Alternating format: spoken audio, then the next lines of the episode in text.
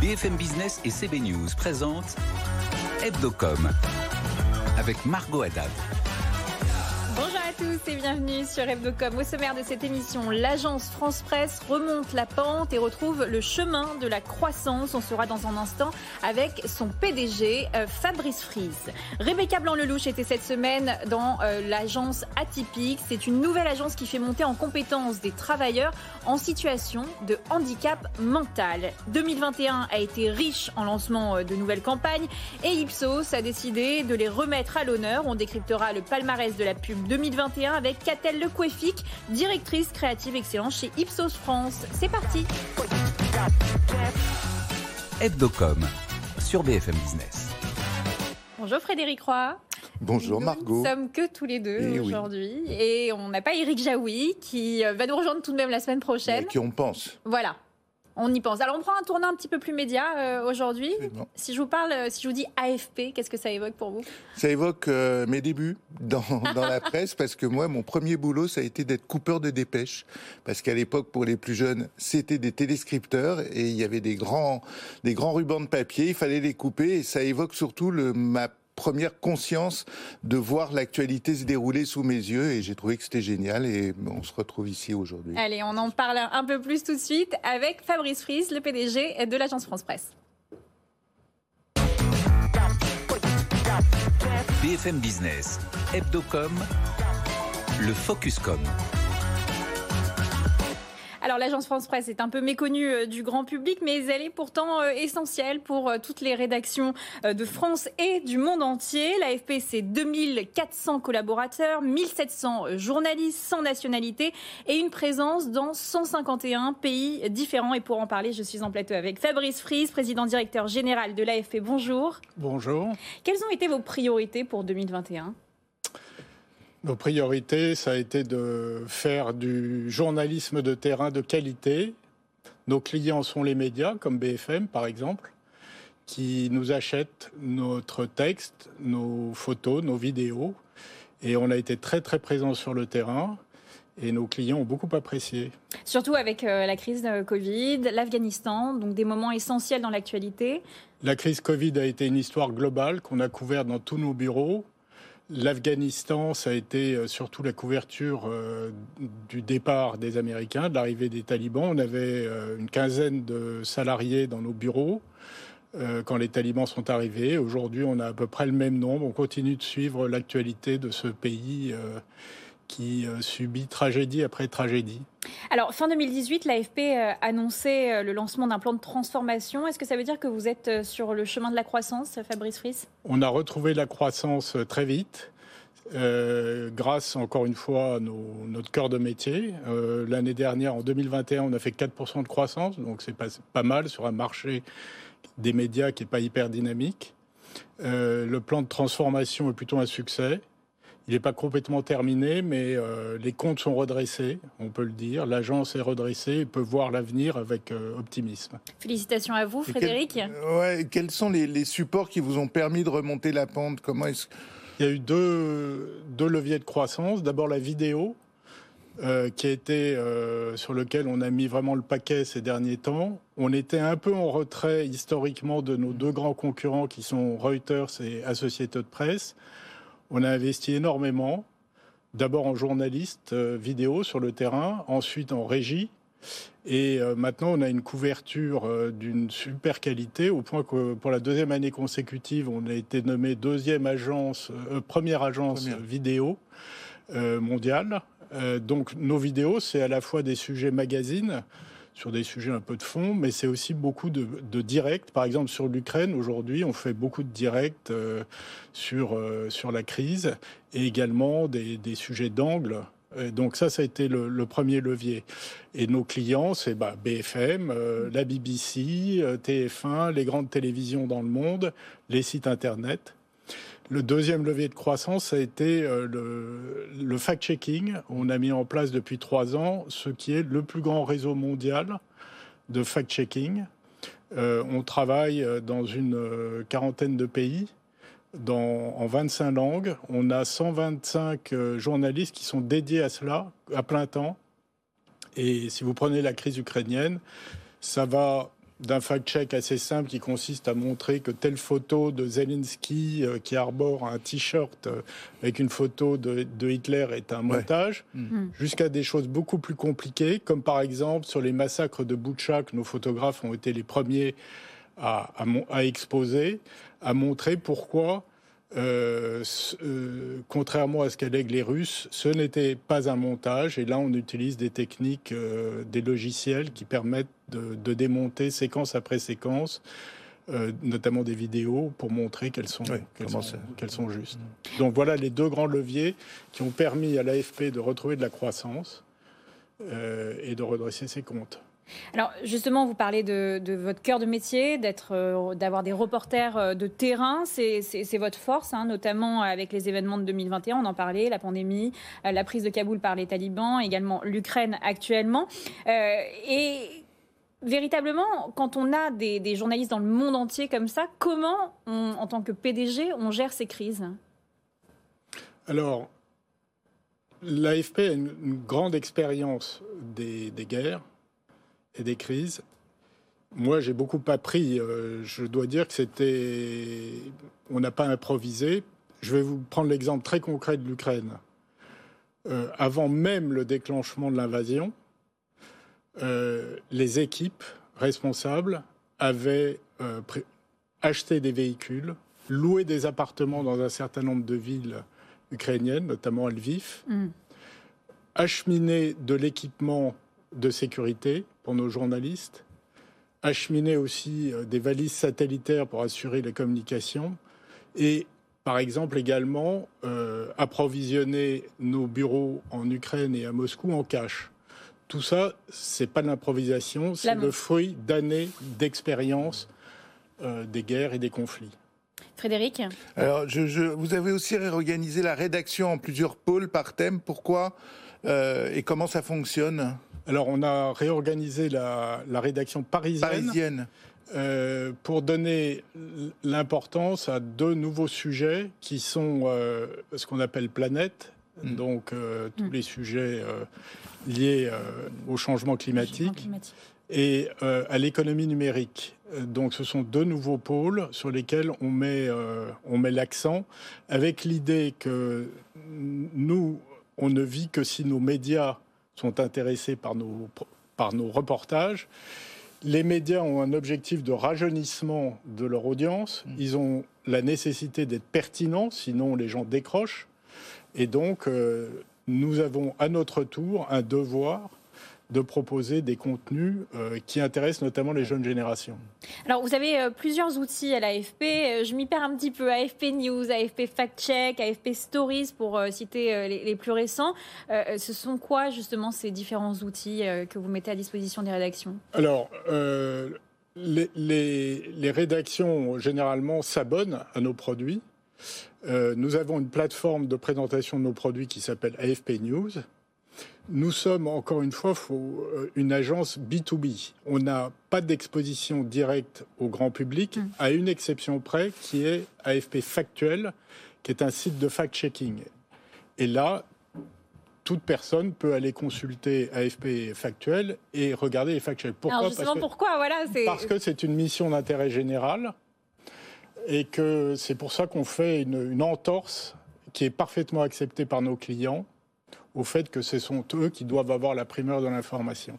Alors, événement marquant également euh, de l'année euh, précédente, c'est cette signature historique en 2021 euh, entre Google et l'agence France Presse, un accord reconnaissant et rémunérant les droits voisins de l'AFP. Pour expliquer les droits voisins à nos auditeurs, en ce qui concerne la presse, les éditeurs et les agences dépensent donc beaucoup d'argent pour la production de contenu, notamment avec vos équipes sur le terrain, et les plateformes se sont arrogées le droit de les diffuser auprès des internautes sans avoir jamais négocié de licence d'exploitation et sans jamais rémunérer euh, justement l'AFP. Fabrice Fries, vous vous êtes battu pour faire aboutir euh, ce deal. Comment vous avez réussi à obtenir gain de cause? Je sais que ça a été terriblement long, cette, cette négociation. Ça a été deux ans de négociation. Comment est-ce qu'on y est arrivé? Je pense que là, en particulier Google, progressivement s'est converti à l'idée que rémunérer les contenus de qualité était quelque chose d'important a reconnu l'importance de notre production. On est très fiers d'avoir été à la fois la première et malheureusement à ce jour, je crois, la seule à avoir signé un accord droit voisin. On est au passage, c'est un scoop, la première agence et le premier média, à ma connaissance, à avoir négocié euh, une répartition des droits voisins avec les journalistes. 275 euros annuels, c'est bien ça? C'est ça, pour 1600 journalistes. Euh, donc c'est un, un premier pas. Euh, vers la. D'abord, ce faisant avec l'accord droit voisin, Google reconnaît la valeur de l'information de qualité. Et par ailleurs, avec cette négociation avec les journalistes, on reconnaît les droits des journalistes qui normalement sont payés en droit d'auteur, mais en matière de presse, c'est toujours très, difficile de faire reconnaître ces droits d'auteur, d'où cette négociation droit voisin. Alors c'est un accord de 5 ans. Est-ce qu'il y a des risques qu'il ne soit pas renouvelé? Il y a toujours des risques, mais je pense encore une fois que les plateformes progressivement euh, sont acquises à l'idée que maintenant euh, c'est important. Enfin, je le souhaite. Euh, c'est important. Dans un, les, les, plateformes ont un intérêt à rémunérer l'information de qualité parce que sinon, ils vont se retrouver avec une marée d'informations sponsorisées, de cheap news, voire de fake news, qui, elles, on le sait, euh, sont gratuites. Et dangereuses pour la société. Et dangereuses pour la société. Merci beaucoup Fabrice Fries d'avoir été en plateau avec nous. On passe tout de suite à la, à la chronique de Julien Casqui, TechCom. BFM Business, Hebdocom, TechCom. Bonjour Julien. Bonjour Margot. Les dépenses publicitaires euh, continuent de croître sur les réseaux sociaux, mais des disparités existent cependant euh, entre les plateformes et les régions. Eh oui, des gagnants et des perdants. Euh, il faut euh, bien distinguer hein, en fonction de la plateforme, même si la croissance des réseaux sociaux reste soutenue. Eh bien, on va euh, ensemble distinguer comment ça se passe. Alors, cette étude, elle a été faite au niveau mondial par Amplify, hein, qui est une société américaine qui étudie les données de plus de 28 millions de profils d'entreprises. Cette étude, elle se focalise sur Facebook, Instagram et Twitter. Et selon cette étude, eh bien, les dépenses publicitaires sur les réseaux sociaux ont augmenté de 21%. Euh, une marque dépense en moyenne 3600 euros euh, par mois, soit 600 euros de plus euh, qu'à la, même période, il y a un an. Et toutes les industries sont concernées, l'automobile, la banque, les cosmétiques ou encore la mode. L'enjeu aujourd'hui pour une marque, eh c'est de convertir sa publicité en un achat et non plus d'augmenter uniquement sa notoriété sur les réseaux sociaux. Et cette croissance, elle dépend aussi des continent, Julien. Tout à fait. Euh, en Europe, la croissance sur les réseaux sociaux est seulement euh, de 10%, euh, contrairement à l'Asie, 23%, 30% au Moyen-Orient et même 162% en Afrique. Ce chiffre faible en Europe s'explique par la guerre en Ukraine qui pèse sur le moral des annonceurs. Toutes les plateformes, ou quasiment toutes les plateformes, ont suspendu leurs activités en Russie. Et puis, il y a un phénomène de fond en Europe, c'est la propagation des fake news qui a pu refroidir les annonceurs. Hein. Ils ne veulent pas être associés à de fausses informations. Ça a été notamment le cas pendant la crise du Covid avec de fausses informations sur le vaccin. Et en fonction euh, des plateformes, ça change aussi, euh, Julien. Et tout à fait. Euh, une, plateforme comme Meta croît moins vite que TikTok, Snap ou encore Twitter. Le chiffre d'affaires, par exemple, de Meta, hein, c'est 7% au premier trimestre 2022, soit la plus faible croissance depuis son introduction en bourse en 2012. Contrairement à Twitter, 23% ou même TikTok, 70%. Meta est aussi très pénalisé par le nouveau système anti-pistage pistage d'Apple, les utilisateurs d'iPhone peuvent accepter ou refuser de partager leurs données avec les applications d'Apple, ce qui remet en cause le ciblage publicitaire de Meta. Ce système anti-pistage, il pourrait faire perdre au moins 10 milliards de dollars à Meta en 2022. Merci beaucoup Julien et on passe tout de suite au JT de la com avec Rebecca Blanc-Lelouch. BFM Business, Hebdocom, le JT de la com. Bonjour Rebecca. Bonjour Margot. Une nouvelle qui secoue le secteur. Euh, cette semaine, deux dirigeants d'Avas euh, Paris se sont mis en retrait de leurs fonctions après des accusations de harcèlement et d'agression sexuelle. Oui, et l'un des deux a, a confirmé qu'il avait été écarté euh, lundi à l'AFP. Avas Paris a également lancé un audit après la publication d'une vingtaine de témoignages anonymes par le compte Instagram Balance ton agence. Et depuis une semaine, ce compte dénonce une ambiance sexiste dans le groupe qui serait présente depuis longtemps apparemment. Et selon une communication euh, officielle interne à l'agence. Ils sont mis en retrait, ce qui leur permettra de prendre le temps d'apporter les réponses qui s'imposent face à ces accusations graves. Et c'est Nathalie Pont-Dumain, directrice générale adjointe, et Fabrice Conrad, directeur général, qui prennent désormais les rênes de l'agence. Dans la suite de l'actualité, Rebecca, vous allez nous parler d'une nouvelle agence de communication. Elle s'appelle Atypique. Oui, et j'ai même pu interviewer son directeur et un de ses collaborateurs. Et on va voir pourquoi c'est une agence pas comme les autres. Aujourd'hui, on va parler de la première agence de communication travaillant avec des personnes en situation de handicap mental. Ça s'appelle Atypique. Ça a été créé par les AT Les Papillons Blancs. Frédéric Frambeau, vous êtes son directeur. Comment ça s'organise exactement? On travaille en binôme entre des directeurs de création, directeurs artistiques qui travaillent dans des agences de communication et qui amènent du travail à nos travailleurs en situation de handicap, qui les aident dans leur quotidien, qui les forment et qui les font monter en compétences, ce qui reste la mission principale de, de notre ESAT et de notre structure au sein de cet ESAT.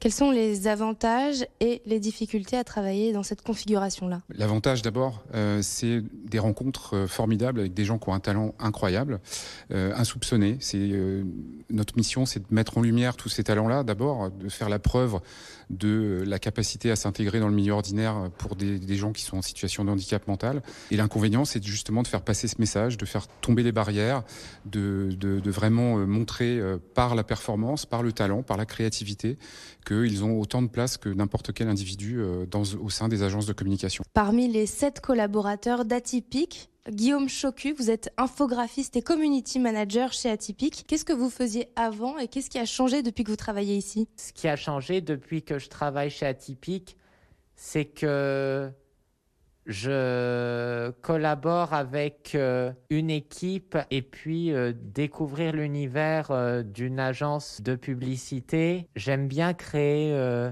des illustrations, retoucher des photos et faire de la mise en page. Atypique priorise sa mission d'accompagnement vers l'emploi et souhaite servir de modèle à d'autres associations et sensibiliser les annonceurs.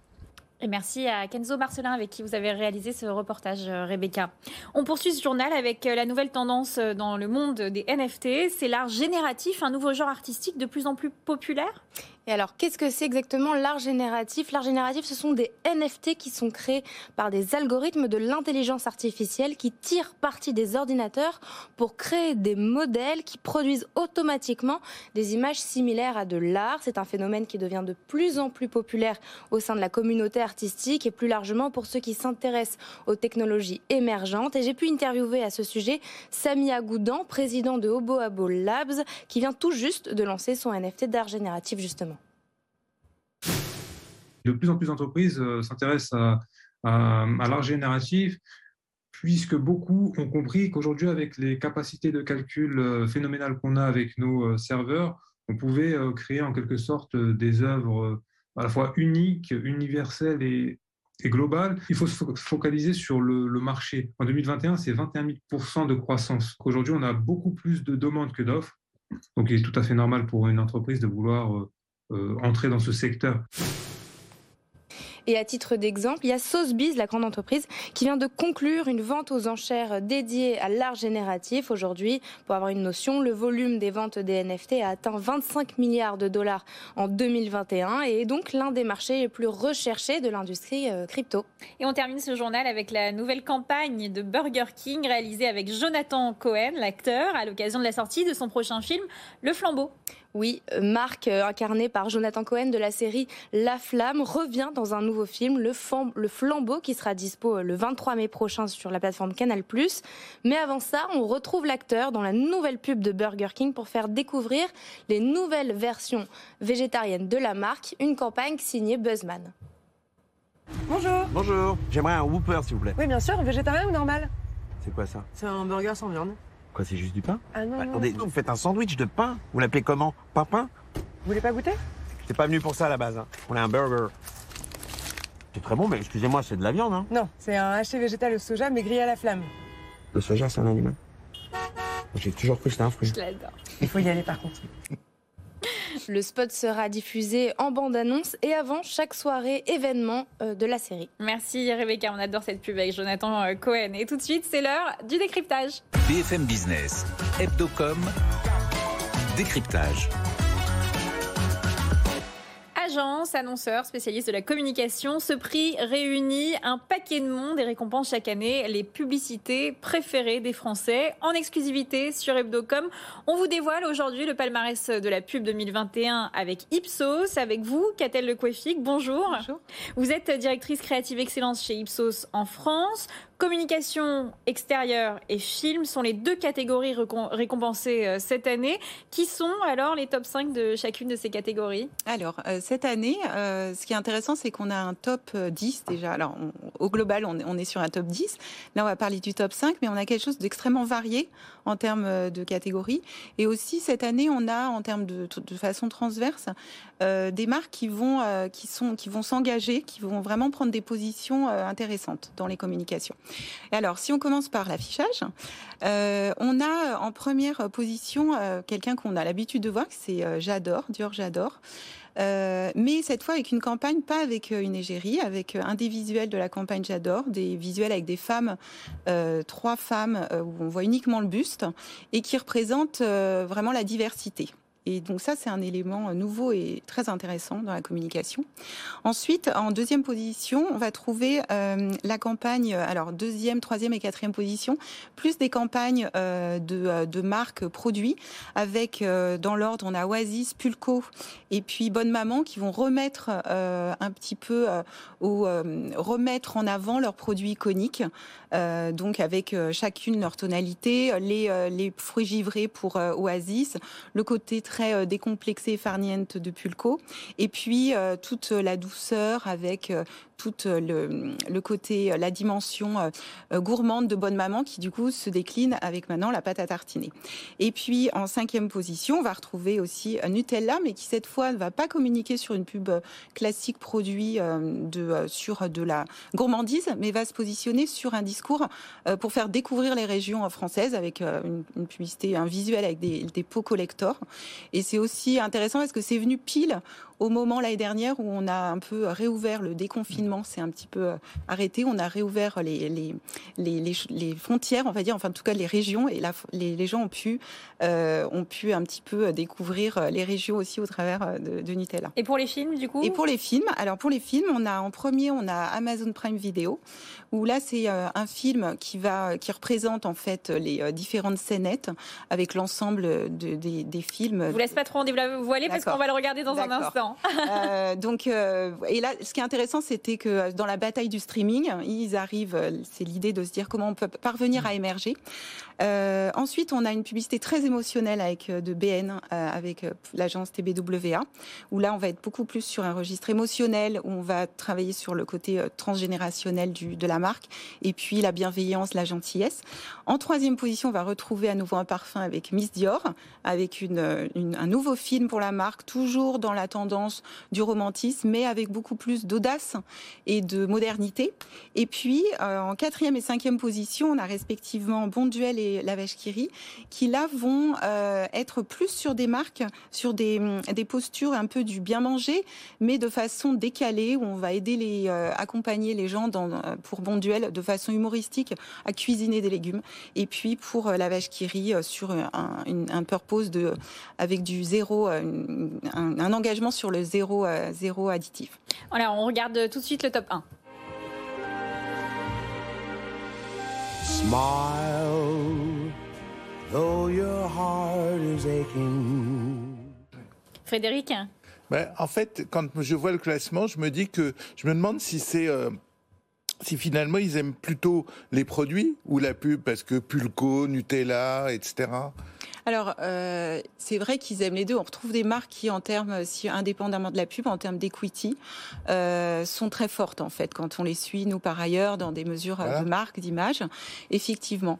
Mais euh, alors là, on est sur le top 5. Effectivement, si on descendait, on va retrouver aussi des petits nouveaux dans le dans le palmarès, comme Big par exemple, qui n'a pas communiqué depuis très longtemps euh, et qui du coup va s'engager, va pas être sur une communication à la retour au retour des euh, de la rentrée des classes sur classique, mais plus sur euh, voilà le recyclage. Va s'engager sur la politique euh, RSE euh, en, en annonçant que les, les stylos sont recyclés. Pourquoi l'engagement c'est si important? Alors, euh, parce que les Français attendent des marques. On est vraiment euh, dans, une tendance de, d'engagement et les Français attendent des marques qu'elles prennent position, qu'elles les accompagnent dans leur vie, en fait, déjà.